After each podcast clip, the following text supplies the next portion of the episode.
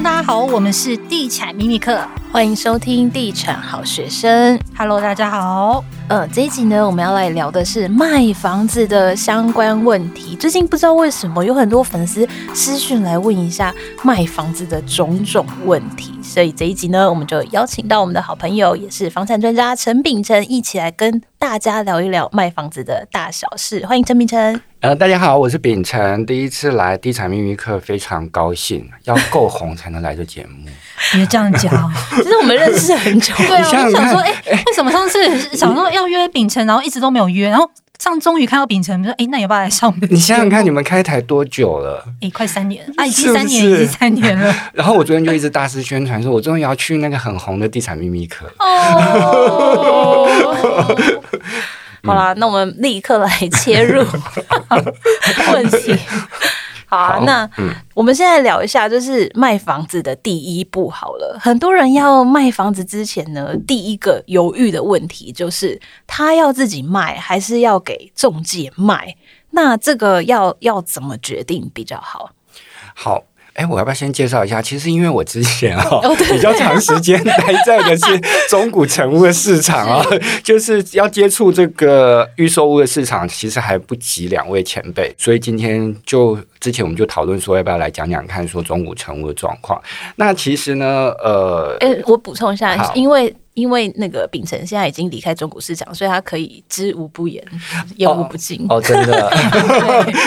而且毕竟老板也没有在经营中古常务这一块啊，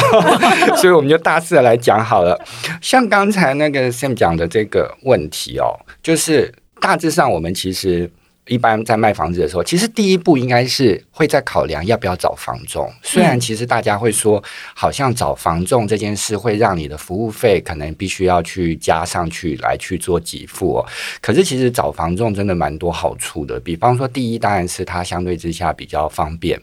而且呢，其实房仲它的名单也比较多。如果你今天找的是很熟悉在地行情、在地区域的，然后再加上说，其实你在这些旅保上面的状况上面，你也可以。相对之下比较安全啊，你也可能可能方相对之下比较方便，尤其是很多民众，他一辈子可能就只有一两间房子，他不是一个投资客哦，所以其实你在这方面，其实现在比较呃大型的房仲，比方三角形的、啊、黄色的、啊、之类的，他们其实相对之下都还蛮可以相信的，也就是他们有自己品牌的压力，所以在这方面其实他们都会处理得蛮好的。我是觉得其实找房仲还蛮方便的。那当然，如果你今天是一个资深的投资客群的话，那你当然可以。有自己配合的这些，像是旅保的业者啊之类，银行啊，那当然另当别论。但是我是觉得，一般的民众哦，你在这个尤其是卖屋哦，你可能要有很多的客源，甚至他去帮你筛选掉一些不适合的这些方向上面，都还蛮方便的。所以倒也不是说我们都站在同行立场，而是这真的有一个客观的便利性。那再回到刚才讲的，到底要找直营还是加盟，对不对？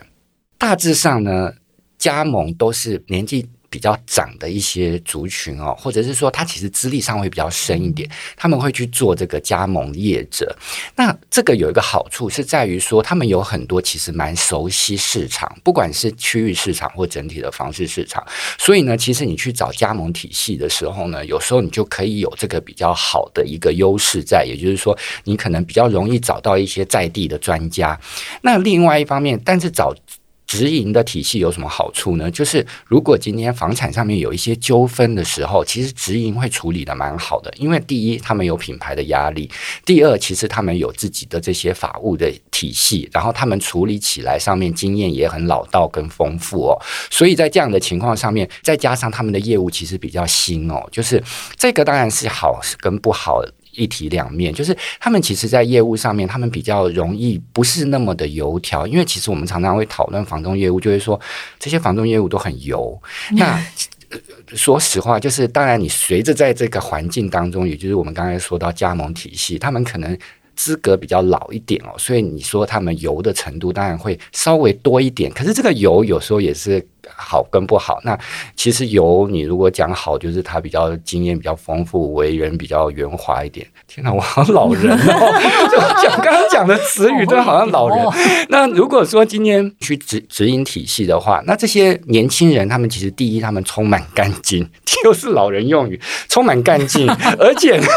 他们呢，在这个服务上面其实都还算蛮周到的哦，而且因为他们很敢冲，他们因为他们可能很多都是，比方说呃第一个工作，或者是说他们就是一个很年轻，像是几乎是很多屋主的这个下一代的这个年纪哦，所以其实。他们在一些冲劲上面或一些活力上面都会相对之下比较足够。那他们也说真的，有时候没有那么油的情况下，也会让屋主觉得说他比较诚恳啊，或者是怎么样。那这个情况之下，如果说你后续有一些事情的时候，他们其实也还呃蛮慎重的会去处理这些事哦。那有时候如果你去找直营体系的话，你在这方面的这个后续的一些。因为有时候买房子难免会产生一些风险、一些纠纷的情况，那这些情况上面，其实有时候直营会比较有这些经验，或者是说他们处理上面会相对之下有点热诚性哦。但是如果说你今天其实。第一，你的屋况也没什么问题。第二，你可能就是一个呃，你可能比方说你想要你的产品是比较投资性的产品啊之类的，那你可能就是想要找的是在这个呃成交上面价格啊，或者是买方啊上面比较好、比较优质，或者是比较快，那你可能也可以去试试看，像是加盟体系。嗯，所以就是看个人的需求，再决定说你要自己卖，还是要给直营卖，还是要给加盟店卖。那如果说呃，最后是决定要给中介卖的话，其实卖房子它有两种约，一种是一般约，一种是专任约嘛。那其实很多卖家他有点搞不太清楚这两种到底有什么不一样。天啊，真的太专业了！因为我要讲什么，你就紧接着接下去又要问的问题，就是呢，对很多民众就是在想这两件事情哦。那通常呢，最房仲当然，其实有卖过房子或者有交易过，一定知道房仲最爱的就是签专任委托。那专任委托的好处就是在于说，它就只有这个物件嘛，那这个就好像在市场上面的一个独家，所以呢，你要买你就只能跟我买。那这件事情当然，呃，这个业务们就会告诉这个买卖方说啊，你给我签，我会把你的比方说曝光啊放在最显眼的地方，像。古早他可能就会说，在店头哦，他可能会把你的这个物件放在比较显眼的位置哦。那另外一方面呢，他可能会有这个呃比较积极的一些作为，然后他可能会在你的行销上面把这个力度加大。啊，刚才我们直营有一个漏讲的地方，直营它会有一个连卖的情况，也就是说，它你可能签一家，可能呃只要是台北市甚至是全国，它只要有要这样子的物件，它可能都会去跟你去做接洽。那这也会是一个直营的状况。那回过头来讲，那如果说你是呃签给他专人委托的时候，他就会比较积极，那甚至是一开始他就有所谓的急看，也就是说他可能着急啊，他这个呃各个业务都来看你的房子，然后你积极的要去帮你做交易。可是呢，这个当然有一个缺点，就是如果你今天要去用连卖的情况上面，第一，你就可以知道，因为所谓的连卖就是各家都可以来卖，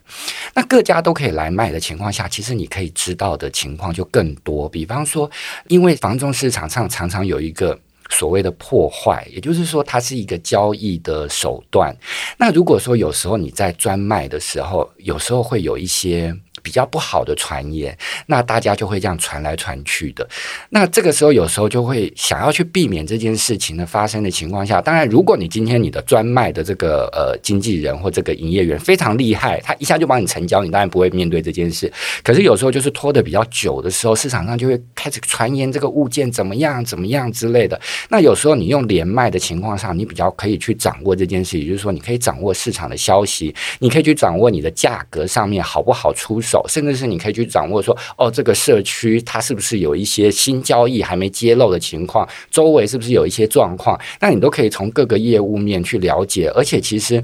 所谓就是常常房仲业务，他们会有一些手法跟桥段哦。比方说，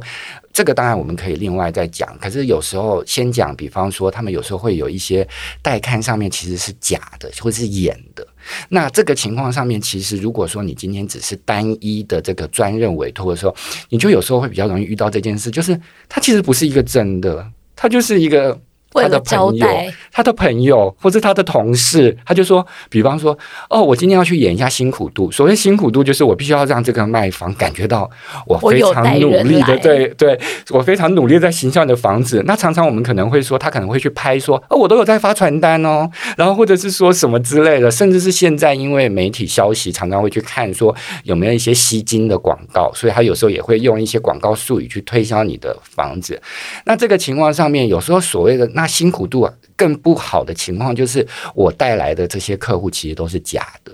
那甚至是我带这些假的客户的目的是什么？我要跟你议价，我要告诉你说，哎，我带这么多客户，为什么？因为你价格开太高了，所以你现在价格要不要稍微降一点？那这个情况上面就会造成说。屋主很难去判断，屋主难判断，而且就会有时候就像广告术语会说：“哎呀，你怎么把我的物件低卖了之类的。”这样的状况来说的话，可能就是你如果用连卖的情况，你可能比较可以了解说真实的状况。那你如果独卖，你可能有时候如果你并没有做那么多功课或没有那么全面了解的时候，或许当然有可能，如果比较不好的房仲，你可能就被他牵着鼻子走。但这当然是在一个比较不好的情况下啦，大概八九成的房仲都非常善良。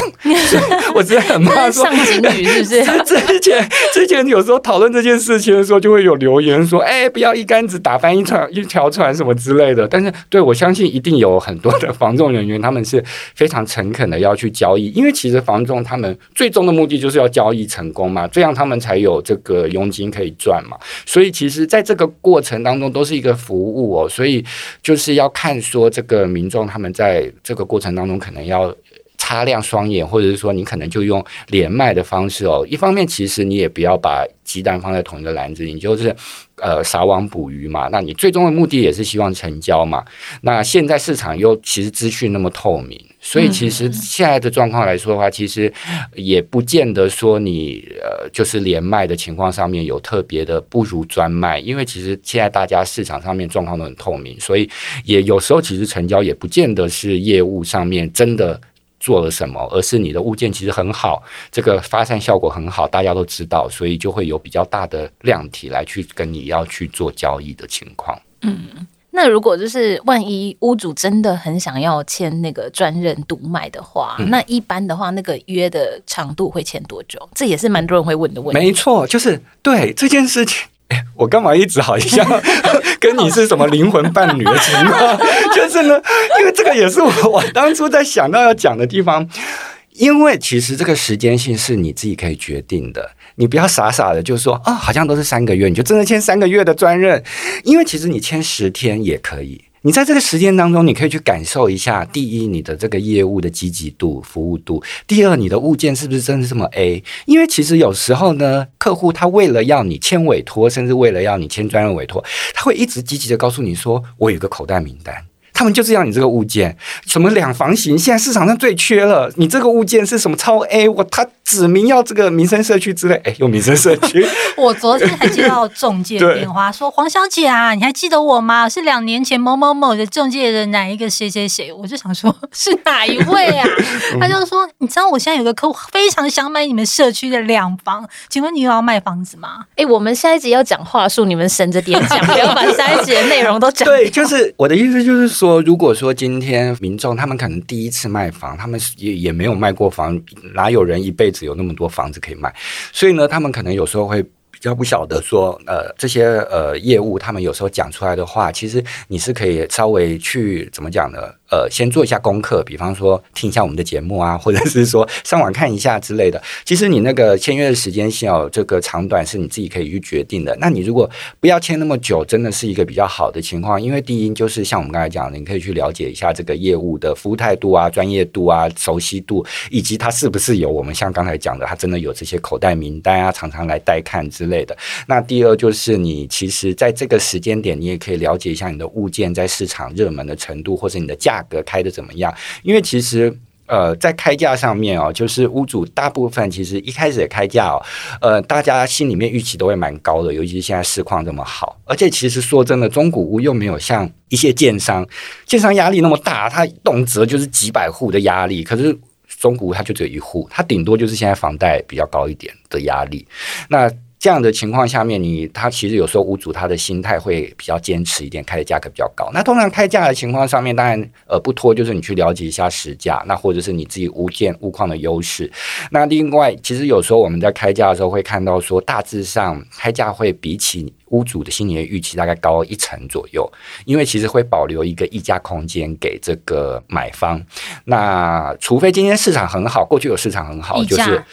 开价及成交价。甚至是还有去议价卖的，对，还有竞争去买你的物件，这当然是情况。就有，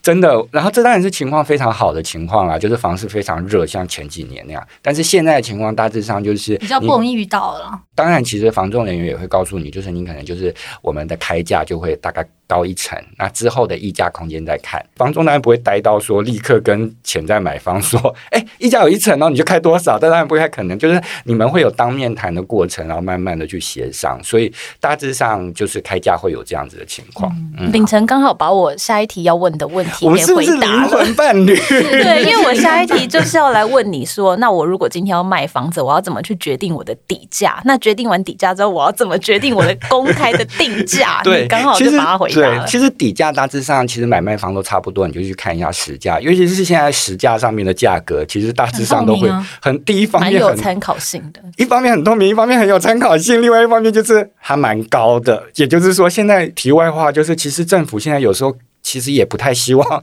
这么透明，因为他们可能会被，他们可能会被认为说，现在实价是不是一个炒房的工具？因为每一个价格都这么高，所以其实现在有时候屋主在看这个价格的时候，也会认为说，哇塞，我社区都卖到这个价钱了，我当然要开在这个价钱啊。所以这种状况来说的话，大概就是你去看实价的时候，其实你的价格上面应该都已经定到一个蛮不错、蛮漂亮的价格。建议是参考半年到一年内吗？对，一定的，因为其实现在市场上面波动性很大哦，然后尤其是因为现在新案盖得很如火如荼，然后你家如果第一很接近这些新案的地段，第二其实你还有一些都更的效益在，那整体来说你的房价上面可能就有一些增值的幅度哦，所以其实你就是尽量去观察。其实说真的，我们平常日常在做统计的时候，也不会去观察到太久之前，因为有时候像有时候有些节目，他们可能拿出来资料都已经是二零二一年了，我可能就告诉他说，二零二一年是房市正火的时候，跟你跟现在的房价比可能是两样情了，所以这样的状态之下，可能都会是一个价格上面参考一些比较贴近目前的状况的，会比较好一点。好，那我们回归到这个卖房子哦，它会有哪一些成本呢？因为其实二零一六年七月一号以后跟以前取得它的税就不一样嘛。嗯，其实呢，如果说今天你在呃取得这个房产的时候，对你刚才说那个就是所谓的房地合一税嘛，那你在之前取得的时候呢，你其实可以有时候你是用一些呃，你当时因为你有时候会可能会说，哎，我不记得了，哎，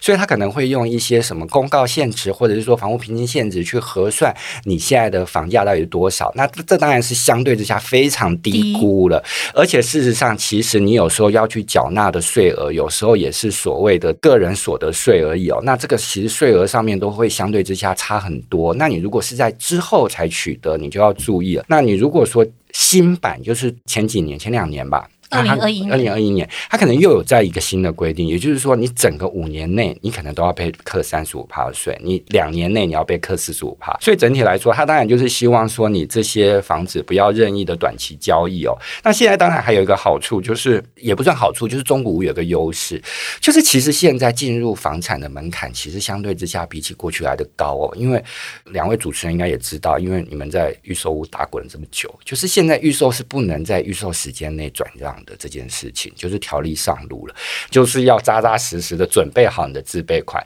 那这个扎扎实实准备好自备款，如果你放在新屋来说的话，其实新屋的价格普遍来说都会比一些中古老屋来的贵。那这个情况上，是不是就会有一些民众想说，我既然要扎扎实实准备好自备款，但是新屋的房价要这么贵，那我是不是干脆去买老屋好了？事实上，有一些台北市的中古老屋都还蛮值钱的，它又具备租屋的效益，它的呃这个整个区。段又还不错，搞不好未来还可以独耕，所以这个又会是一个老屋的市场上面，它有一个有利的去发展的空间。那所以这个情况上面来说的话，可能又会是一个，虽然它可能在呃交易上面，如果你太短期交易，你当然要被课税，可是这个情况上可能会是一个老屋房价呃有撑的一个有利的情势哦。那另外一方面，当然其实像现在新青安对老屋也蛮有利的哦，因为其实新青安就代表是你要开始做贷款嘛。当然预售有时候他们也会说，哦，我五年后就可以交屋了，所以你五年后你还是在这个新青安的期限内，所以你还是可以适用，是没错的。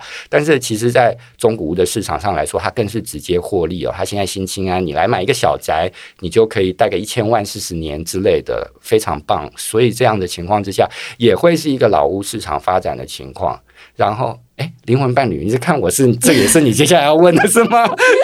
没有，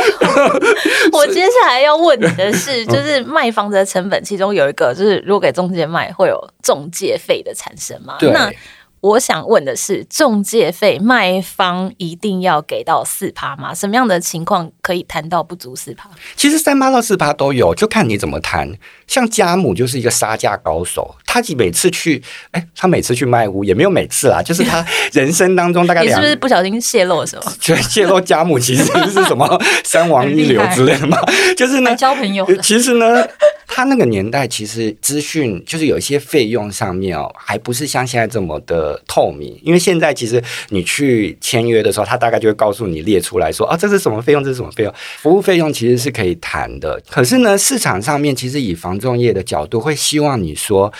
第一，其实我们就是站在一个服务的角度，那我不妨帮你把价格。比方买方或卖方来说，我不妨帮你把价格谈得漂亮一点，请你在这个服务费上面手下留情之类的。那可能我有听过，就是有些卖方他们会说，嗯、哦，如果你卖到多少钱，我就给足四趴。对，一定有的，就是这个就是所谓的就是完整给足的这个价格，那一定是有。就是我今天价格就是在这边，这个当然我们之后还可以再讨论，就是。因为其实买卖双方他们接下来进入在当面谈的这个阶段，会有很多的意想不到的发展空间，所以你要谈到一个真的很好的价格，除非第一你市场很热，就像前几年房贷利率太低了，我曾经听过说，呃，富沃哦，他已经出到。开价了，然后他附沃就说好，那我今天附沃，就是你开九百万我就买九百万，当然九百万就是一个很吸引人的价格，他就说你开九百万就买九百万，我付我现在就附沃，结果他就回来说，哎，你九百万可不可以再加个五万十万？他就说，可是他就开九百万，为什么我还要再加？他说哦好，就十分钟后就回来说，哎，不好意思卖掉了，就是你的这个价格他不卖，他要卖那个。多加一点点的，然后结果那个人就会觉得天哪！我第一次买房就被羞辱哎、欸，就是 我既付过了，我还付到刚刚好的价格，结果你说很诚意耶，结果你跟我说没了之类的。就是如果在景气好的时候，真的你可能在这个服务费上面，或者是像刚才说的，就是它的价格卡在刚好可以卖到很漂亮的价格，我可能服务费上面都不会跟你计较。其实买方有时候也会，就是你可能是刚帮我买到什么样的价格，那我就付。足两趴之类的情况，嗯，那这样的状况上当然会有，呃，我觉得服务费上面的确会有一个讨论的空间在哦，所以其实倒也不一定这么硬。那最重要就是你可能要去在你的合约上面注明啦，就是你合约是一个很重要的东西，比方说有一些费用上面，呃，业务同意。或者是说，呃，比方说服务费上面，我们是不是其实一开始谈的时候，我们就说，哈，你要这么贵哦，其他家都没有什么之类。那这个他可能为了争取，他有时候会让你的服务费有一些让步的情况。嗯，嗯，好，那你觉得现在房价这么高嘛？是卖房的好时机吗？对啊，因为刚刚秉承就有讲到说，很多屋主自己去看实登吓一跳，说，哎，我家怎么变得这么有价值？就开始会讨论说要不要来卖房子。所以最近真的也很多人在问这一题。我觉得这这一题就是要看两个面向。第一个面向就是，如果你今天资产实力还够雄厚哦，也就是说，第一，我其实很多的屋主他是认为说两趴又怎样？老子当初买的时候早就两趴多了，所以你们现在两趴利率又算什么？然后第二，如果说今天他的房产哦，他其实现在有很多的地下房东，也就是说他并没有曝光，那。所谓的囤房税对他来说，你一直修改囤房税，那又怎么样？我今天就是收租啊，然后我也没有曝光，所以我今天囤房税对我来说也是九牛一毛。那他们在这些持有税上面其实都没有一些呃阻碍的情况之下，那他们当然可以在一个比较好的价格的时候再做脱手哦。那现在当然，其实现在其实量体上面虽然是说的，可是整体的价格是蛮坚持在那边，尤其是中古屋，我们刚才有讨论到，还有一些优势在新青安啊，或者是说平均地权条例也不是真针对他们，所以在这些中古屋来说，再加上说他们可能，比方说很多中古屋，它未来是有独根价值，他就慢慢等，他也没有要急着。再加上现在租屋市场这么热。好，不要想让我我什么样比较 特别的屋龄比较旧的房子，我都可以做一个出租使用。那不管是我今天是在比较好的区域，或者是我在林森商圈比较特别的区域，我都可以有一个出租的价值在哦。所以这样的情况上面，有很多的屋主他就是很坚持说，我没有到我心目中的价格，我也不急着卖哦。那所以这个卖不卖这件事，就是有点见仁见智。如果说你今天是。这个价格上面达到一个还不错的你心里面的预期，你当然可以。看在说，比方你持有税上面，因为其实政府单位如果他们要去针对这个房市过热情况下，一定会在持有的这个成本上面去做考量。比方说，他可能去加一下你的这个每年要缴的房屋税啊，你可能在上面会有一些逐步调整的情况，或者是你的贷款上面利率啊。那整体的状况上，如果你今天真的是有这方面觉得说，哦，这个贷款真的越来越重了，那你现在或者是说，其实最好时间点或许是明年。因为明年整体来说看的比较好，所以你可能会是一个你短期之内想要卖屋一个不错的时间点，因为价格还有撑。那如果长期来说的话，你要是资产实力够雄厚，其实台湾的房产真的比较涨多跌少，所以你这样的情况下，你也可以拉长。那你现在又有更多元的利用。或者是你甚至可以等都更，所以你也可以拉长时间点。就是这个题目有一点点见仁见智啦。嗯，那最后我们来进一下粉丝服务时间。那刚好就是最近有粉丝来问一下，就是关于他自己要卖房子的问题。那这一题呢是跟这个附家具有关的。那他遇到的情况是呢，他在卖房子的时候呢，签约的时候有说好要把部分的家具留给买方，但是后来呢，买方却说，哎，这个品相。跟数量呢，跟当初讲好的不一样。因为当时在签约的时候，买方是有做私下录音的动作，但是录音的内容呢，跟写在合约上的内容呢，有一点点不太一样。那他就想知道说，诶，那现在有录音档跟合约，那哪一个效力比较大？那可不可以再跟大家补充一下？如果买房子牵涉到这个家具的附赠，要怎么样才可以避免类似的纠纷发生？其实哦，呃，如果说今天大家在买卖房产的时候的合约，也就是说所谓屋况上面的合约哦，委卖合约上面，它就会有一个比较很明显的，就是所谓的屋况说明书。这个大家如果说有一些房产的经验，大概会知道。那没有的话，就是。它这个屋况说明书上面就会有所谓的它的家具上面是不是有所谓提供或是附赠的状况哦？但是呢，呃，这个案例它可能是说，因为其实屋况说明书的家具，第一它也不会去注明说品牌，第二它也不会去注明样式，它顶多就是呃冷气一个。然后什么呃沙发一个这样子，我记得它是可以勾选，对不对？对，它它对它也是打勾，对它就是打勾。但是因为这个家具有时候是一个房产价值的一个讨论，也就是说，我今天为什么会买这个，就是因为我看中说，哇塞，你们都用这么高档的家具，就我一搬来全部不变样。这个情况上面，你当然第一，你可能要拍照附在你的合约里面；第二，你可能要。甚至写清楚，比方说它的冷气是什么型号之类，你就写清楚，因为真的有，最好是做一个附录，直接附照片。对，附照片，然后你在合约上，就是像我们刚才说的，为什么合约很重要？因为你合约上面就是业务承诺你过什么事情都写在上面。再来就是，其实有时候呃，所谓这个可能就又会提到一个补充的地方，就是所谓。呃，有时候一个房屋里面的所谓定着物哦，这件事情其实它如果写一线框交物，它是不能去做任意的变动。所谓但是定着物有时候呃这个区分范围很广哦。比方说有时候瓦斯炉，它如果或是说一些这个抽油烟机，它如果是内砍，也就是说它可能是就是附在这个整体的呃这个装潢里面，那它当然就会是一个定着物。可是它如果是可以任意拔走的那个，可能就不见得。那你就要有那个勾选的项目，就是说它有付这个瓦斯炉之类的。那另外，其实有时候说真的，系统柜也会是一个争议，因为他们就会认为系统柜是可以拔走的，它不像是什么天花板啊、地板之类。所以有时候我们可能去看的时候，就会想说：“哎呦，怎么柜子都不见了之类的？”因为你当初没有勾嘛，所以它就可以拔走。所以这方面上面就是注明清楚。那另外就是。有时候其实大家会很害怕说录音的效力是不是不够哦？就是因为录音其实真的就是我们有时候去看案例就会说，如果你今天是要去做一些抓偷情的这种事情，它可能就真的会牵扯到一些隐私性哦。所以有时候就会认为说这种情况抓小三啊、抓什么之类的，他可能就会有一点点认为说私下录音的这情况，可能有时候没有办法成为一个证据哦。但是有另外一个方向，就在于说，如果你今天不是以一个侵犯这种隐私的情况，而是可能你是保障一个交易安全，甚至是它你也不是一个长期录音的情况，那这个情况上面其实是有这个可以讨论的空间哦。也就是说，比方说我这个家，我今天在跟你讨论的时候，我录音了，然后就我今天就是告诉你说，哦，我们这个。Hermes 的沙发就是会付给你哦，结果你今天一来看，哎，那哎那都不是之类的。那这件事情其实是有是有可以讨论的空间在，所以其实你有时候去呃这个要去做一些申诉的时候，倒不见得不能利用啊。但是当然原则上真的就是建议说，既然你都有一个呃白纸黑字的合约在了，就是你附照片也好，你什么事情都写记载清楚也好，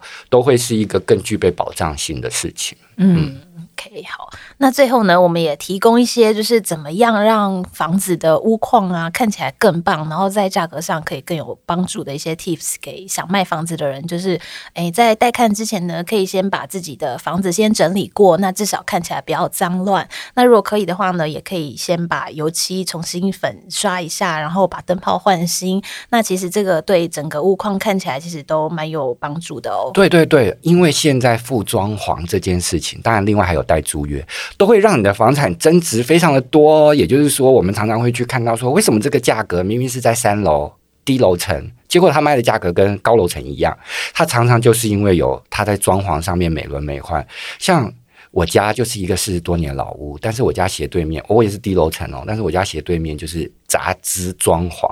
结果他现在竟然一平卖到九十几万，然后我就觉得说，这也太不可思议，他而且他要租。